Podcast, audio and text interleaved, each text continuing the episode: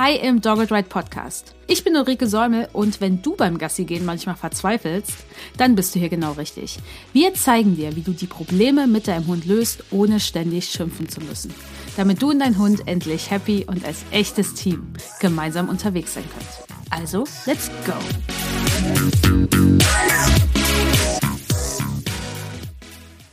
Hallo und herzlich willkommen im Dogged Ride Podcast. Du bist hier schon in Folge 99 gelandet und ich bin Uli von Dogged Ride und ich habe heute ein Thema, was vielleicht ein bisschen ungewöhnlich ist, denn es geht um das Thema ängstliche Hunde und was das auch für Folgen hat für dich persönlich und gerade so Sachen, über die eigentlich jetzt nicht so gern gesprochen werden, weil sie ein bisschen unangenehm sind und ja, weil du willst dem Hund halt helfen, bist für ihn da. Und wenn du diesen Podcast hörst, ist das wahrscheinlich auch wirklich so.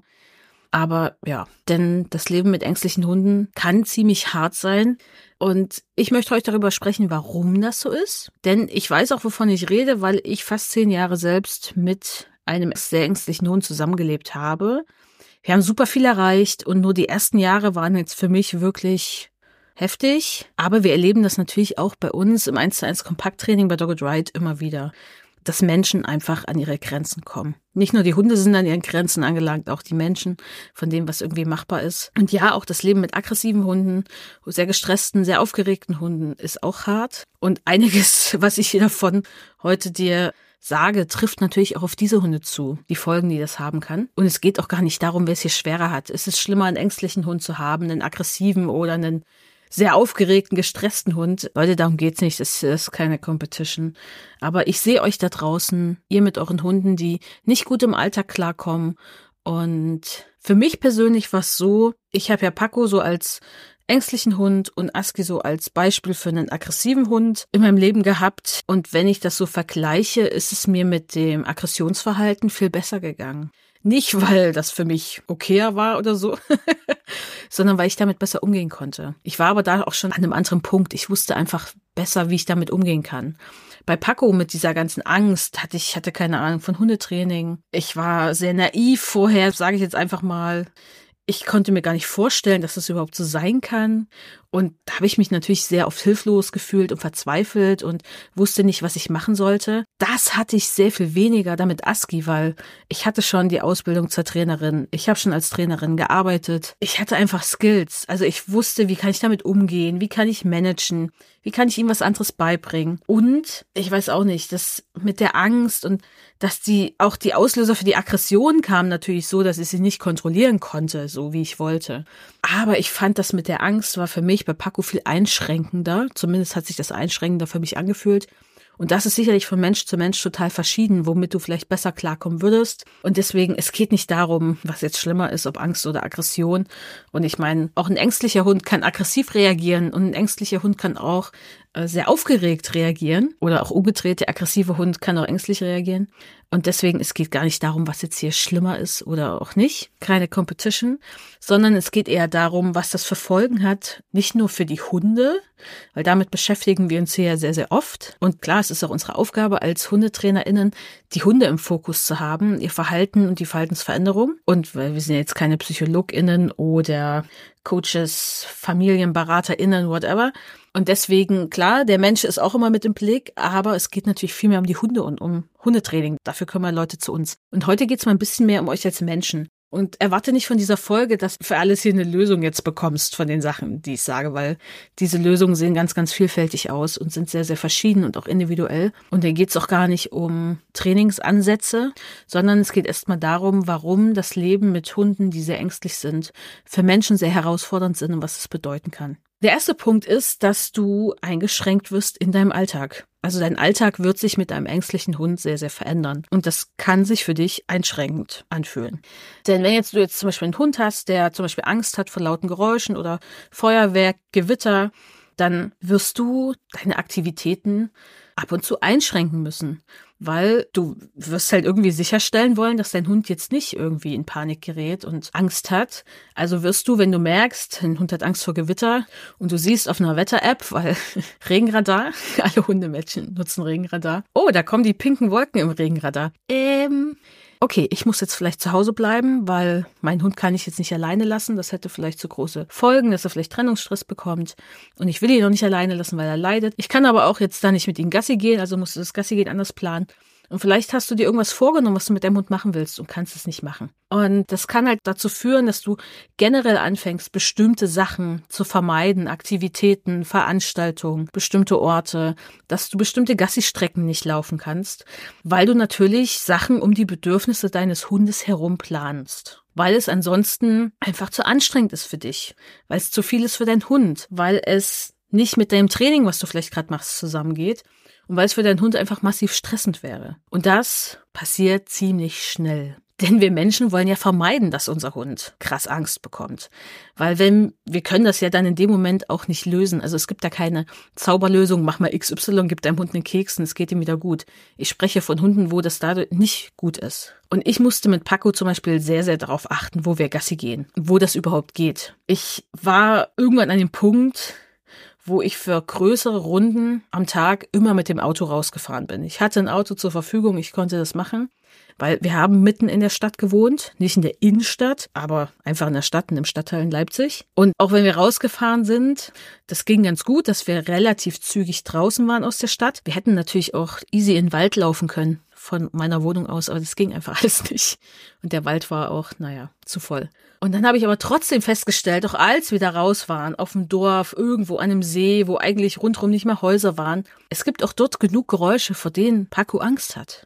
Und auch da ist es nicht mal garantiert, dass das ein entspannter Spaziergang wird für Paco und eben dann auch für mich. Und ich weiß noch, da war der See und oben um den See herum war so ein Radweg. Und damals, vor 14 Jahren, 13 Jahren, war da noch nicht viel los. Heute wäre das wahrscheinlich was anderes. Da würde ich wahrscheinlich mit Paco diesen See nicht mehr ansteuern. Aber damals war da noch nicht so viel los. Und da ist wenig los gewesen. Also da waren auch kaum RadfahrerInnen unterwegs, aber da war halt dieser Radweg. Und da waren zwei Menschen auf Fahrrädern mit eher tiefen Stimmen. Und die haben sich unterhalten und das sehr laut, damit sie sich hören können, weil die hintereinander gefahren sind relativ schnell. Und der Wind hat diese Stimmen zu uns runtergetragen, sodass wir sie hören konnten. Und Paco hatte so große Angst, dass er zum Auto zurückgerannt ist. Und Stimmen von Menschen waren eigentlich kein Problem. Er hatte Angst vor Knallgeräuschen, vor plötzlich auftretenden Geräuschen. Na, wenn so ein Mülltonnendeckel zufiel plötzlich. Das mussten jetzt auch gar nicht super laute Geräusche sein, aber alles, was so plötzlich kam und knallähnlich war. Und dann hatte er plötzlich Angst vor Stimmen, die der Wind zu uns rangetragen hat. Und ich so, äh, okay, damit habe ich jetzt weder gerechnet, noch ich das kommen sehen, noch wusste ich, was ich in dem Moment machen soll. Und ich dachte so, okay, nicht mal hier können wir jetzt eigentlich noch entspannt gehen, weil als Mensch hast du natürlich dann auch immer wieder die Gedanken in deinem Kopf, ah, das kann ja beim nächsten Mal wieder passieren und wieder. Und du hast darauf auch einfach keinen Bock und vielleicht auch keine Nerven mehr, weil du natürlich deine eigenen Bedürfnisse zurückstellst und es dir damit auch nicht gut geht und wenn du dann so hilflos und verzweifelt bist und dann da auch aus der Nummer nicht mehr rauskommst und eigentlich nur wieder nach Hause gehen kannst und dir denkst, oh mein Gott, du hast nicht mal ein großes Geschäft gemacht. Wie soll es denn in der Stadt dann also gehen, wenn wir dann wieder zu Hause sind? Das kann schwierig sein. Und ich konnte mit Paco auch nicht mehr bei uns zu Hause in bestimmte Richtungen laufen. Denn Paco hatte auch Angst vor Kinderstimmen.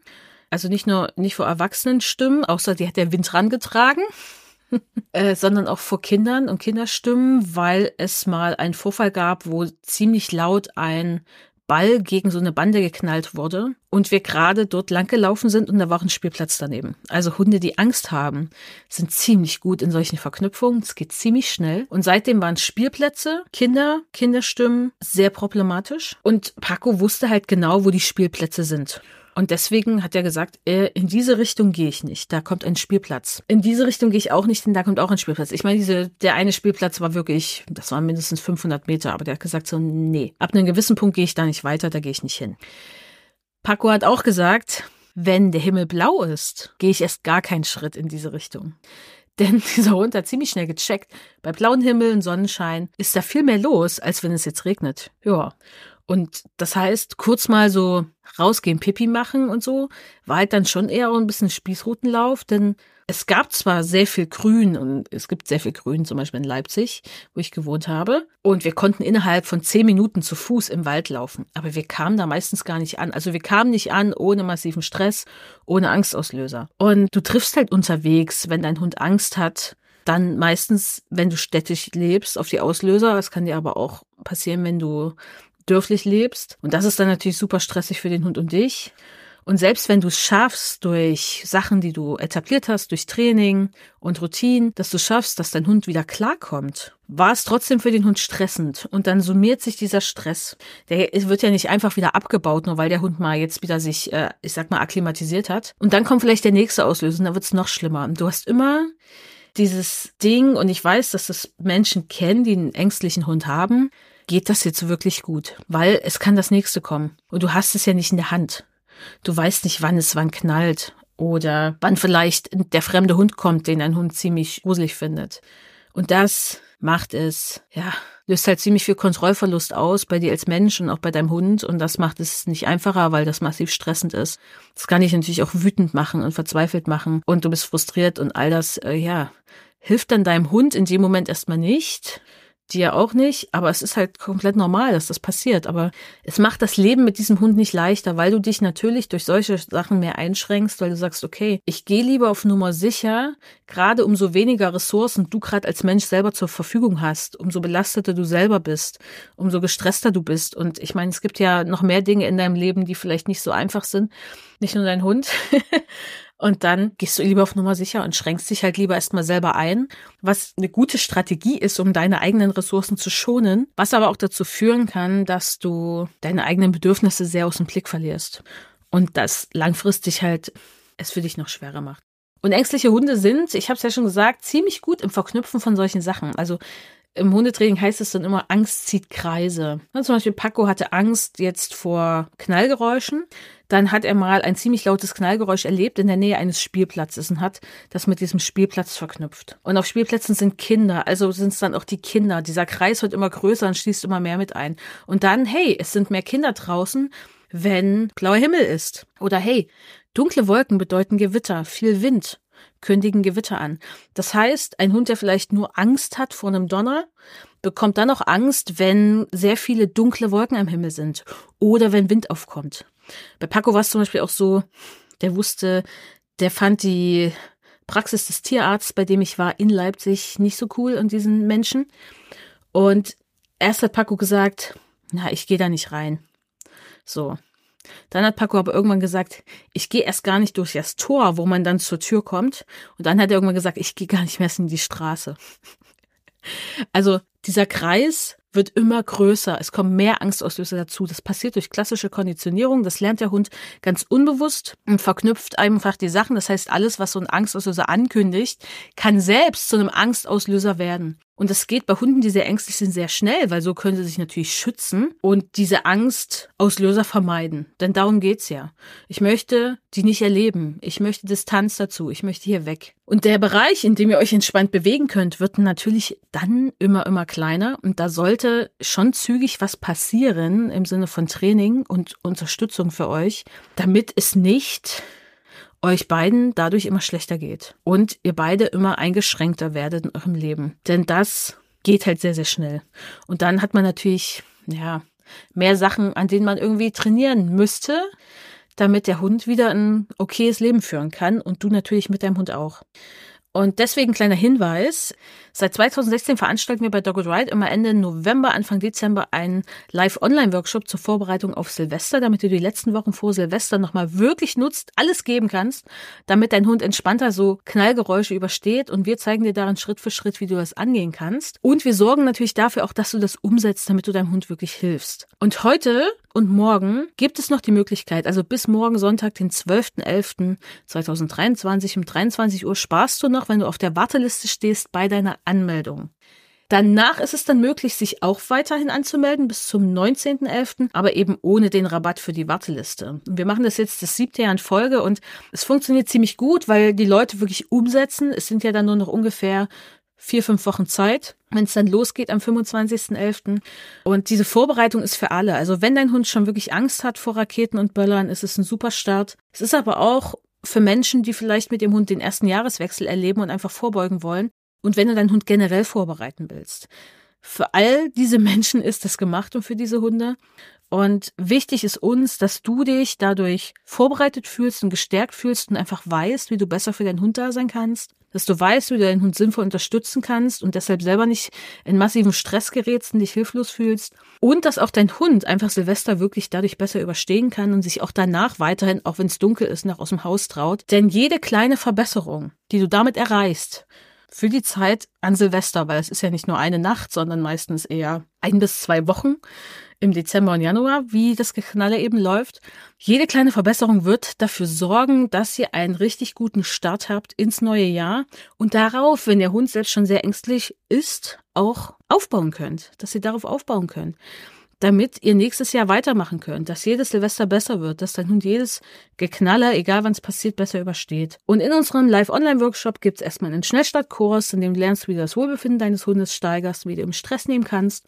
Und dann gibt es zwei Online-Workshops. Und in den Online-Workshops geht es dann darum, wie du dem Hund die Angst vor den Knallern nimmst und wie du dann im zweiten auch wirklich den Jahreswechsel für deinen Hund möglichst entspannt gestaltest. Die Online-Workshops werden aufgezeichnet, kannst du danach runterladen und ansehen. Du musst da gar nicht live dabei sein. Es gibt Trainingsanleitungen als Skript und Aufgaben zum Umsetzen. Und du kannst uns natürlich auch deine Fragen stellen. Da ich wahrscheinlich, also ich werde die Online-Workshops nicht durchführen können, weil entweder bin ich kurz vor der Geburt oder kurz danach. Fällt nämlich genau in diesen Zeitraum der errechnete Entbindungstermin. Deswegen wird den Jessica aus unserem Team durchführen. Ich werde dich begleiten im Schnellstartkurs. Und du kannst ein Jahr darauf zugreifen, kannst dir alle Skripte runterladen, kannst diese Übungen auch wirklich dann immer, immer wieder nutzen. Und wir haben dieses Jahr auch diesen ganzen Live-Online-Workshop komplett neu überarbeitet, den Schnellstartkurs überarbeitet. Und auch die Online-Workshops sind ganz, ganz neu. Das heißt, es lohnt sich mitzumachen. Es findet 100% online statt. Und da alles aufgezeichnet wird, musst du auch gar nicht live dabei sein, sondern kannst es dann in deinem Tempo umsetzen. Aber in dem Tempo, dass es bis Silvester alles von dir erledigt ist. Und deswegen melde dich an, nutze noch bis morgen, den 12.11., den Rabatt für die Warteliste. Du findest den Link in den Shownotes oder du meldest dich danach einfach zum vollen Preis an, weil noch das lohnt sich. Und ja, die Anmeldung läuft dann bis zum 19.11. und dann starten wir auch schon gemeinsam los. Kommen wir zum Punkt zwei, was für Menschen mit ängstlichen Hunden schwierig ist.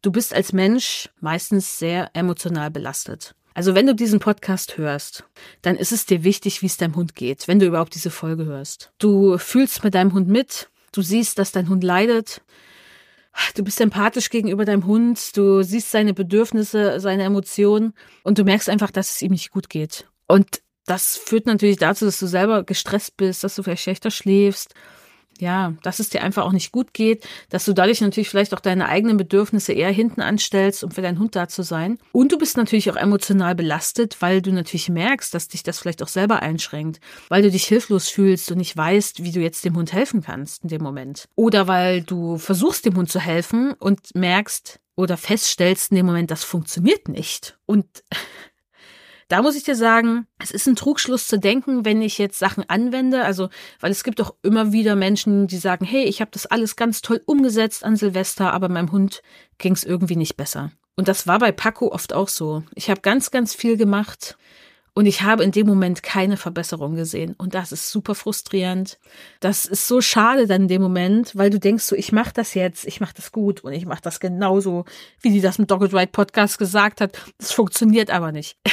Das Ding ist, es kann aber sein, dass das nachhaltig trotzdem eine Veränderung bringt. Denn ganz viele Sachen, die ich mit Paco gemacht habe am Anfang, was seine Geräuschangst anging, haben in dem Moment gar keine Verbesserung gezeigt. In seinem Gehirn und in seinen Lernerfahrungen und überhaupt in den Erfahrungen, die er macht, hat sich aber was verändert. Und plötzlich hatte ich einen Fuß in der Tür. Plötzlich wurde der ansprechbarer. Langfristig kam der besser klar mit den Geräuschen. Und hätte ich das einfach gestoppt, was ich gemacht habe, hätte ich diesen Effekt nicht gehabt. Das heißt, wir sehen nicht immer sofort in einer Situation, dass was hilft, obwohl das einen guten Effekt hat. Wenn du Kinder hast, du hast ein Kind in der Autonomiephase oder hattest eins in der Autonomiephase und dieses Kind hat einen Gefühlssturm und reagiert sehr wütend und flippt total aus und du begleitest dieses Kind dadurch, dann bedeutet es nicht, dass dieser Gefühlssturm, das Ausflippen einfach vorbei ist das können wir auch nicht einfach abstellen, auch wenn wir uns das so sehr wünschen, weil uns das gerade so sehr belastet und stresst und nervt und whatever. Langfristig aber lernt dein Kind gute Strategien zur Emotionsregulation. Es lernt, dass Erwachsene es ernst nehmen. Es lernt, dass alle Emotionen okay sind. Es lernt, dass es auch geliebt wird, wenn es so explodiert, nenne ich es jetzt einfach mal. Und all das ist total wichtig. Und es ist viel wichtiger, als das sofort abzustellen. Es ist nur schwer zu ertragen, wenn du keine Ressourcen hast, es auszuhalten und das Kind zu begleiten. Und das gilt auch für deinen Hund ganz oft. Klar, wenn du jetzt Trainingsmethoden hast, wo ich sage, boah, die sind echt Bullshit, na, dann zieh die nicht durch und warte irgendwann auf ein Ergebnis. Aber das liegt ja im Auge der Betrachterin. Äh, was Bullshit ist und was nicht. Äh, aber wichtig ist da dran zu bleiben und nicht immer zu denken, ich sehe jetzt sofort ein Ergebnis im echten Leben. Ich muss sofort etwas stoppen und lösen können. Das ist nicht so. Wenn du jetzt, ich noch ein anderes Beispiel aus einer ganz anderen Perspektive, wenn du für einen Marathon trainierst, dann wirst du wissen, okay, ich mache das Schritt für Schritt, ich mache immer mal ein bisschen mehr, dann mache ich wieder weniger. Ich bin da keine Expertin, aber na, du wirst mal ein paar mehr Kilometer laufen, mal wieder ein paar weniger. Mal wirst du mehr auf deine Schnelligkeit achten, mehr auf andere Dinge. Mal wirst du dich vielleicht nur dehnen und du wirst nicht jedes Mal besser werden. Und du wirst auch nicht von Tag zu Tag einen besseren Effekt sehen, wie du diesen Marathon rennst, egal was Schnelligkeit angeht oder Strecke, sondern langfristig wird sich da was tun. Plus es gibt natürlich noch einen Haufen andere Faktoren, die da vielleicht was mit zu tun haben. Wie gut hast du geschlafen, wie gut hast du gegessen, wie gestresst bist du gerade. Und deswegen dürfen wir nicht erwarten, dass wenn wir etwas machen im Training, und das gilt jetzt nicht nur für ängstliche Hunde, sondern generell, dass wir immer sofort diesen krassen Effekt sehen. Klar, das hält uns bei Laune und motiviert uns weiterzumachen. Und das ist auch cool und wichtig. Und deswegen ist es auch gut, wenn du dich begleiten lässt, um da dran zu bleiben. Denn oft ist das so ein Knackpunkt. Wir machen wieder einen Rückschritt, also offen, wir bewerten es als Rückschritt vielleicht, aber eigentlich ist es ein Fortschritt. Und da hilft es, eine Trainerin an deiner Seite zu haben, der oder die dir dann sagen kann, hey, pass mal auf, das ist kein Rückschritt, das ist eigentlich ein Fortschritt, hier verändert sich gerade was. Bleib jetzt dran, mach jetzt so und so weiter. Oder dass natürlich diese, der die Trainerin sagt, hey, pass auf, ja, so wie das jetzt gerade läuft, geht's in eine falsche Richtung. Wir müssen jetzt Training anpassen. Wir müssen jetzt schauen, wo wir optimieren können. Wir müssen schauen, was da gerade los ist beim Hund, dass das überhaupt äh, dazu kommt. Und da hilft dir natürlich sehr der Blick von außen und die Begleitung. Warum du auch noch emotional sehr belastet bist, ist natürlich auch, deinem Hund wird es halt oft mies gehen und er wird auch wahrscheinlich meistens eher länger brauchen, um sich zu erholen. Und dir geht das wahrscheinlich dann auch so, ne? Du bist dann auch frustriert, weil du hast dir das anders vorgestellt. Du bist wütend auf die, die diese Böller zünden oder die Kinder, die im Park spielen. So war das nämlich bei mir. Ich so, warum seid ihr jetzt draußen? Geht doch einfach jetzt mal rein. Bleibt mal für eine 15 Minuten weg. Wir gehen hier Gassi, dann könnt ihr ja wieder rauskommen. Ich meine, das ist total irrational. Und das zu erwarten geht natürlich auch gar nicht. Aber du bekommst natürlich solche Gedanken, weil du einfach endlos genervt bist. Weil du dir denkst, warum schon wieder heute? Warum trifft es schon wieder uns? Warum sind wir genau jetzt an diesem Ort, wo das passiert? Warum rennt schon wieder der nächste fremde Hund in uns rein? Warum schaffen die es nicht, eine Leine ranzumachen? Und dann schränkst du natürlich vielleicht auch, fängst du an, dein soziales Leben vielleicht sogar ein bisschen einzuschränken, weil Menschen, die jetzt keine Hunde haben, das schwer nachvollziehen können, weil sie gar nicht diese Perspektive haben, weil sie vielleicht auch denken, hey, das ist nur ein Hund, da muss er durch und so weiter. Also auch das kann natürlich mit reinspielen, dass die auch andere Erwartungen haben an Hunde und auch denken, ja, setz dich einfach durch, zeig dem, dass alles entspannt ist und dann passt das schon. Ja, äh, ja, okay, vielen Dank für diesen super guten Ratschlag. Äh, ja. Denn die meisten sind ja am Anfang sehr entspannt, wenn ihr Hund Angst hat, weil viele machen sich da ja nicht so einen Kopf. Also ich war mega chillig. Ich dachte, ja, klar, das passt schon alles. Der gewöhnt sich da dran. Jo, hat nicht funktioniert. Also es hilft nicht, einfach selber nur entspannt zu sein, dann ist der Hund entspannt. Wenn du entspannt bist, wirst du besser denken können. Du wirst besser auf Sachen zurückgreifen können, die du vielleicht gelernt hast, die überlegt hast. Du wirst eine bessere eigene Impulskontrolle zum Beispiel haben. Du wirst besser emotional, wenn du emotional wirst, das regulieren können, solange du noch entspannt bist. Aber du bist ja nicht mehr entspannt, wenn du emotional äh, am Arsch bist. Aber es hilft halt nicht. Es ist ein nices Goodie und eine ganz gute Voraussetzung, um Training dann gut umzusetzen, wenn das Training gut ist. Aber es sorgt nicht dafür, dass dein Hund einfach entspannter ist. Und du wirst auch, zum Beispiel Silvester hat für mich immer bedeutet, mit Paco zu Hause zu sein. Punkt. Und am besten, also ich fand es auch ganz unangenehm, wenn andere Menschen dann bei uns waren. Also, weil ich hatte gar nicht diese Kapazitäten, mich noch mit anderen Menschen auseinanderzusetzen. Es war einfach zu viel. Ich habe mich dann um Paco gekümmert. Ja, und das hat halt für mich nicht funktioniert. Wenn du natürlich jetzt die Erwartung hast, dass du da Party machen kannst oder einfach, oder wenn es nur der Spieleabend ist mit deinen FreundInnen, das wird wahrscheinlich dann nicht gut funktionieren in dem Moment. Oder der Hund kann nicht mitkommen zu bestimmten Orten. Du hast dir vielleicht vorgestellt, dass der Hund viel dabei ist und du viel auch Freundinnen besuchen kannst und Familie und vielleicht geht das eben dadurch genau nicht durch seine Ängste. Und das kann sich natürlich für dich so anfühlen, als wärst du isoliert und vielleicht bist du das dann auch. Und vielleicht denkst du auch, es geht nur mir und meinem Hund so, aber das ist nicht so. Da draußen gibt es sehr, sehr vielen Menschen, denen es so geht und die damit strugglen, weil das Leben mit so einem Hund sehr anstrengend ist, viele Ressourcen braucht und die stehen uns nicht immer in allem Maße immer zur Verfügung.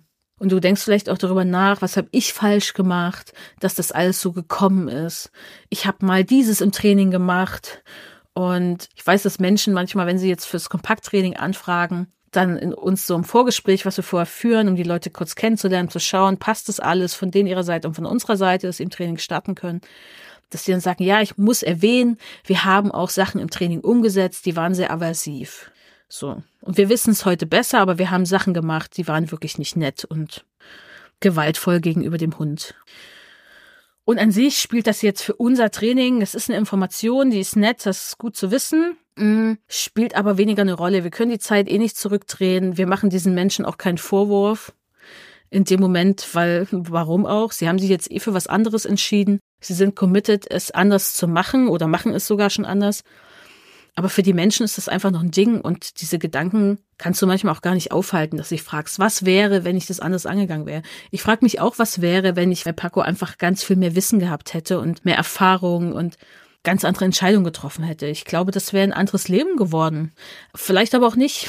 Ich werde es eh nicht mit hundertprozentiger Sicherheit sagen können, aber es ist normal, dass solche Gedanken kommen. Und dann ist es oft sehr, sehr schwierig, wenn dann bei solchen Hunden, die ängstlich sind, und das passiert bei Hunden, die eine Geräuschangst haben, ziemlich oft, da kommt dann oft Trennungsstress noch dazu. War bei Paco auch so. Und es befeuert sich oft gegenseitig, weil der Hund hat ein Problem, wenn er ohne dich ist, sage ich mal. Und dann knallt es vielleicht draußen.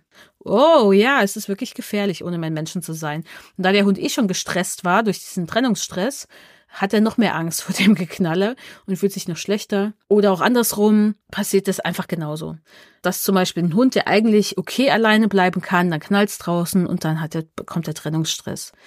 Weil, naja, es geht ihm schlechter, er ist empfindlicher, durch den Stress ist er reaktiver es kommt zu Verknüpfungen, die man eigentlich gar nicht haben will. Naja. Und das ist dann schon sehr schwierig, weil du kannst dann natürlich auch Aktivitäten ohne deinen Hund vielleicht nur noch schwer einplanen. Du brauchst jemand, der auf deinen Hund aufpasst, wenn das überhaupt geht. Denn Trennungsstress bedeutet ja nicht mal immer, dass der Hund nicht alleine bleiben kann.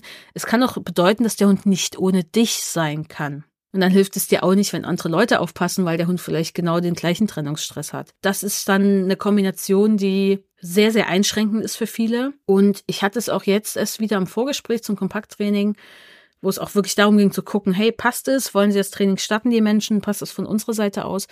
Das war ein Hund, der hat schon, ich werde jetzt nicht genau sagen, was er für Themen hat, um das hier anonym zu halten, einige Probleme mitgehabt, die auch heftig sind. So, wo man sagt, okay, da müssen wir echt was machen. Äh, so könnt ihr ja nicht leben. Sie haben sich aber jetzt erst entschlossen, das Training wieder richtig anzugehen, weil sie nicht mehr das Haus verlassen können ohne den Hund. Und das ist natürlich dann, also es war für sie der Punkt, wo sie so sehr leiden, dass sie sagen, okay, es geht nicht mehr, wir brauchen jetzt Hilfe. Und wann dieser Punkt ist, der ist bei Menschen natürlich komplett verschieden, was sie so ertragen können und auch wie viel sie kompensieren können, wie viele Ressourcen sie zur Verfügung haben. Das ist total verschieden. Aber das war für diese Menschen der Punkt, wo sie gesagt haben, okay, das geht nicht so weiter. Also das, wir können so nicht leben weiter mit dem Hund und jetzt brauchen wir Hilfe. Und ob sie das schon hätten früher machen sollen, pff, es liegt nicht an mir, das zu beurteilen, weil das andere konnten sie ja managen und haben das irgendwie hinbekommen. Aber das war für sie der Punkt, wo sie gesagt haben, nee, das geht nicht mehr. Und dann empfehle ich jetzt nochmal Podcast Folge 50. Da geht es dann ums Leben und Training mit ängstlichen Hunden. Die kannst du vielleicht auch anhören, wenn du dich jetzt angesprochen fühlst beim Thema ängstlicher Hund. Und die Folge 88, da geht es um Trauma und Stressbewältigung mit Iris Schöberl, weil das vielleicht auch nochmal sehr wichtig ist zu verstehen, warum das auch ein Thema ist bei manchen Hunden, was einen dann vielleicht für immer begleitet im Leben. Und dass es da auch wichtig ist zu schauen, nicht nur, wie kommen wir gut im Training voran, sondern was kann ich vielleicht auch für mich tun. Denn es kommt ja auch noch dazu, dass du dir auch Gedanken darüber machst, was denken denn andere jetzt von mir? Weil der Hund sich jetzt offiziell in Anführungszeichen daneben benimmt. Wenn Paco Angst hatte, der war in der Leine, dann ist er einfach nur straight gelaufen.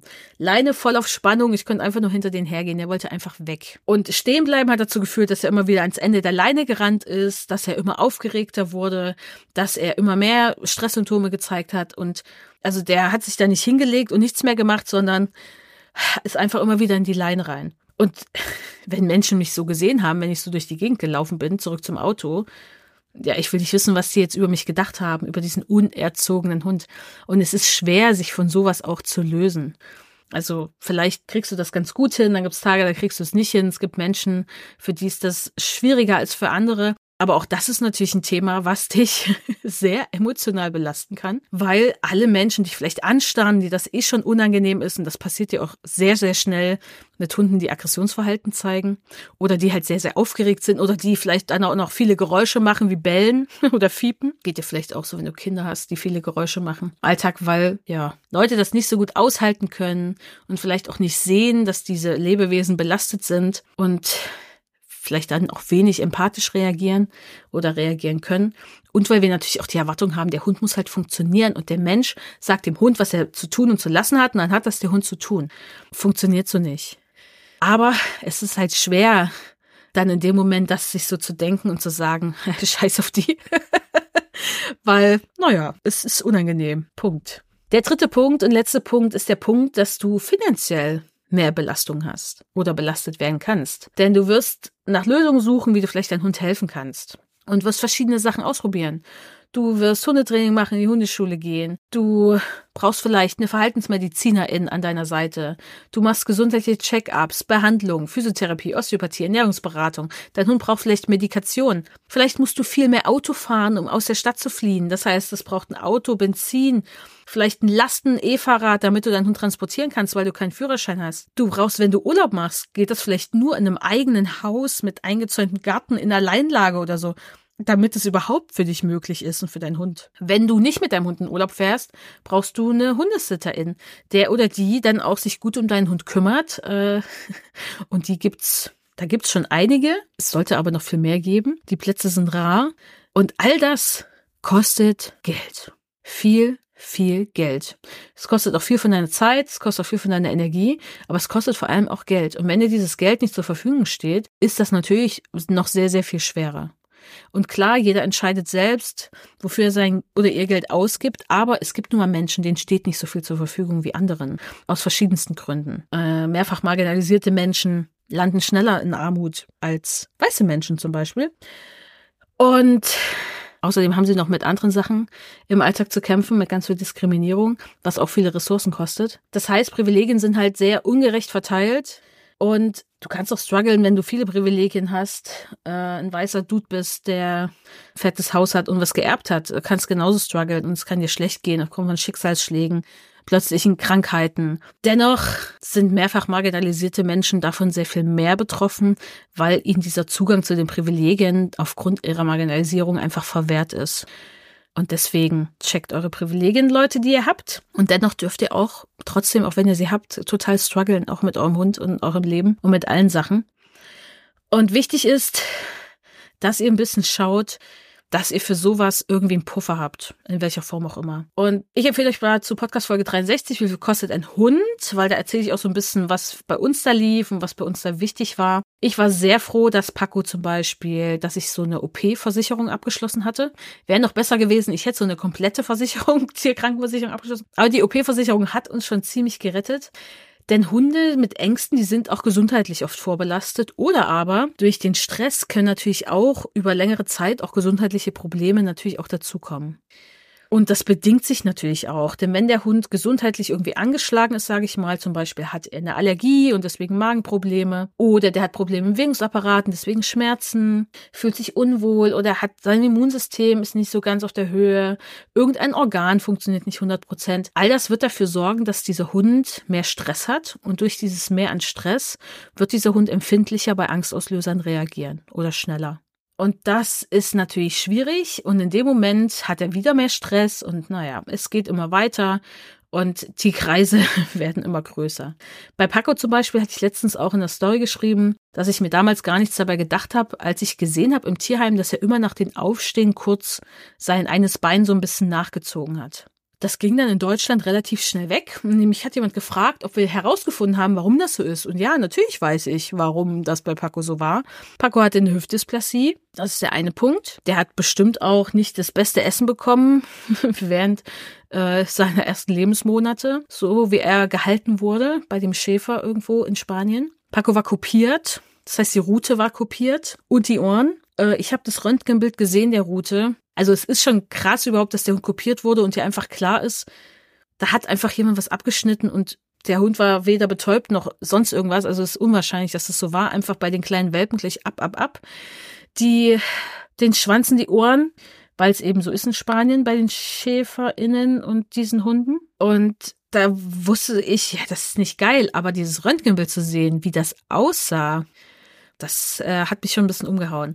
Paco hatte dann noch einen Lendenwirbel zu viel, was jetzt erstmal nicht problematisch ist. Das haben einige Hunde, also es war einer mehr. Aber durch diese Kombination plus diese Narbe an der kopierten Route plus eine sehr, sehr lange und große Kastrationsnarbe und Rückenprobleme und eine mega krasse Spannung auf dieser ganzen Muskulatur aufgrund dieser Narben, der HD, Lendenwirbel zu viel, Rückenprobleme. Und das hat irgendwann wirklich dazu geführt, also Paco konnte irgendwann echt nicht mehr gut laufen. Der ist irgendwann nur noch hinter mir hergelaufen. Nicht, weil er gar nicht mehr, da ging es mit der Angst schon ein bisschen besser, aber der konnte auch einfach nicht mehr. Der hat dann auch verstärkt zugenommen, weil also sichtbar zugenommen. Paco war immer ein sehr dünner, drahtiger Hund mit zwei langen Beinen und 55 Zentimeter Schulterhöhe, aber halt immer nur so 18, 19 Kilo schwer. Und dann wog der plötzlich 22 Kilo, weil man hat der hat sich einfach weniger bewegt von alleine. Und wir hatten damals dann eine Goldakupunktur gemacht. Das hat auf jeden Fall sehr geholfen, gerade um diese Narben zu entstören. Äh, ich durfte da auch dabei sein und das habe das auch gefühlt, was da passiert ist. Aber diese ganzen Probleme im Rücken, das ist für immer geblieben. Also Paco hat dann auch monatlich Osteopathie gebraucht. Ganz davon abgesehen von dieser Goldakupunktur, dieser OP, die ganze Physiotherapie danach, das hat die Versicherung getragen, diese Sachen, die OP-Versicherung damals. Und so viel habe ich niemals in diese Versicherung einbezahlt, wie die da bezahlt haben. Und klar, das ist alles auch schon viele, viele Jahre her. Heute sind da die Konditionen vielleicht auch anders und die Kosten. Informiert dich da einfach selbst. Aber für uns hat sich das sehr, sehr gelohnt. Und klar, alle anderen Sachen, Schilddrüsenmedikation, die Paco gebraucht hat sein ganzes Leben, monatlich Osteopathie, äh, andere Sachen, die noch dazu kamen, wenn mal andere gesundheitliche Themen bestanden. Aber gerade diese Rückenproblematik plus halt die Hüfte, plus natürlich Arthrose, die dann irgendwann kommt im Alter, das äh, sind Kosten, die einfach da waren und die wir tragen mussten, damit der Hund überhaupt klarkommt. Weil bei Paco war es immer so, sobald es ihm, was seine Schmerzen anging, nicht mehr so gut ging und er war sehr schmerzempfindlich, dann hast du es sofort gemerkt bei der Angst an seinem ganzen Verhalten. Und Paco hat auch dann eine ganze Zeit lang auch Schmerzmittel bekommen am Ende seines Lebens. Aber auch das sind wieder Kosten, die du natürlich dann tragen musst in dem Moment. Und deswegen ist es wichtig, sich das bewusst zu machen, dass das dazukommen kann und dass das bei ängstlichen Hunden sehr oft passiert. Ich empfehle dir nochmal Folge 92 im Doggedot Podcast Einsatz von Medikation und Verhaltensmedizin im Training mit Dr. Katrin Vogt. Denn bei ängstlichen Hunden ist es oft wichtig und sinnvoll, neben der guten Hundetrainerin, die du hast, eine Verhaltensmedizinerin mit dazu zu holen, damit geschaut werden kann, ob nicht durch eine Medikation was getan werden kann. Verhaltensmedizinerinnen sind auch oft, haben oft noch einen besseren Blick auch für gesundheitliche Probleme, die vielleicht dazu führen können, dass der Hund mehr Probleme hat im Alltag, weil sie das natürlich im Blick behalten müssen, weil es natürlich nichts bringt, dem Hund Psychopharmaka zu verschreiben, während er eigentlich ja schlecht läuft und Schmerzen hat. und deswegen ist es auch da gut, bei solchen Themen lieber zu spezialisierten Tierärztinnen zu gehen, weil die natürlich einen anderen Blick haben, wenn sie jetzt den Bewegungsapparat als Spezialgebiet haben oder vielleicht den, das Thema Verdauungstrakt oder innere Medizin. Da kann man natürlich vielleicht nochmal, ja, andere Lösungen finden. Also bei Paco war ich zum Beispiel auch, wir haben einmal wirklich diesen Hund, das war glaube ich zwei Jahre bevor er gestorben ist, wurde er komplett durchgecheckt, weil er seltsame Symptome hatte, die immer mehr aufgetreten sind. Und also diese Tierärztin war aus dem Bereich innere Medizin, die war auch total invested, das rauszufinden. Aber die hat gesagt, wir haben jetzt hier alles gemacht, alles andere wären so seltene Erkrankungen, die wir nicht mal behandeln könnten, plus eine Diagnostik, die für den Hund mega anstrengend ist und auch einige Sachen mit sich bringt, die man vielleicht dem Hund jetzt gar nicht antun will, dass sie es an dieser Stelle lassen würde. Und das habe ich dann auch gemacht, aber es war halt so, hä, warum? Warum ist das so bei diesem Hund? Warum sieht das Blutbild so aus? Warum zeigt er auch diese körperlichen Symptome? Das war alles ein bisschen seltsam. Äh, das hat ihn auch nicht umgebracht. Äh, das war nicht das Problem. Also zumindest wüsste ich jetzt davon nichts. Aber du kannst auch da total viel investieren und vielleicht gar nicht eine Antwort wirklich bekommen. Und das ist natürlich dann auch nicht unbedingt so befriedigend, weil du denkst, okay, ich gehe jetzt in zu dieser spezialisierten Praxis, wo ganz viele spezialisierte Tierärztinnen sind, um verschiedene Sachen abzuklopfen. Also da wurden auch noch andere Tierärztinnen involviert in diesen Prozess, aber trotzdem haben sie nichts gefunden. Und das kann natürlich dir auch passieren. Und das ist aber ein hohes Investment im Sinne des Geldes, was du dann trotzdem leistest, ohne dass da vielleicht auch was bei rauskommt. Oder ohne, dass du 100 Prozent wirklich dem Hund helfen kannst. Du kannst vielleicht manche Sachen lindern und ein bisschen verbessern, aber du kannst nicht einfach alles lösen. Und das ist natürlich emotional wieder extrem belastend weil du weißt, jetzt können wir nicht mal, ne, zum Beispiel auch Hunde, die Allergien haben oder super empfindliche Mägen haben oder eine Bauchspeicheldrüsenentzündung, die schon chronisch ist. Du kannst das nicht immer heilen oder alles so einstellen, dass es funktioniert, weil es kann sein, dass neue Allergien hinzukommen, dass der Hund auch die Stressmagenprobleme hat, dass du die Bauchspeicheldrüse vielleicht unterstützen kannst, aber der Hund total eingeschränkt ist an Futter, was er aufnehmen darf. Und das ist alles richtig, richtig uncool. Und deswegen ist es wichtig, dass du nicht zu lange wartest mit dem Hilfe holen oder auch mit anderen Menschen darüber sprichst und auch natürlich darauf achtest, auch in gewisser Weise für dich selbst zu sorgen. Weil klar, wir können diese ganzen, wir können nicht dafür sorgen, dass Ressourcen so gleich verteilt sind und Privilegien, dass alle Menschen vielleicht Zugang zu genug Geld haben, um sich da Hilfe zu holen. Das ist ein strukturelles Problem. Du kannst natürlich aber auf individueller Ebene vielleicht dafür sorgen, dass du gut für dich da bist. Mir wäre es lieber, wir könnten das auf struktureller Ebene lösen, aber ja, vielleicht in einem anderen Leben. Äh, und nicht hier in diesem Podcast und nicht hier heute. Aber deswegen warte nicht zu lange mit Hilfe holen und zu schauen, was du was du tun kannst, damit du auch für deinen Hund weiterhin so da sein kannst, wie es dir wahrscheinlich wichtig ist und was dein Hund auch braucht. Und ja, damit würde ich jetzt äh, die Podcast-Folge auch beenden. Ist nicht so, nicht das optimistischste Ende, aber ja.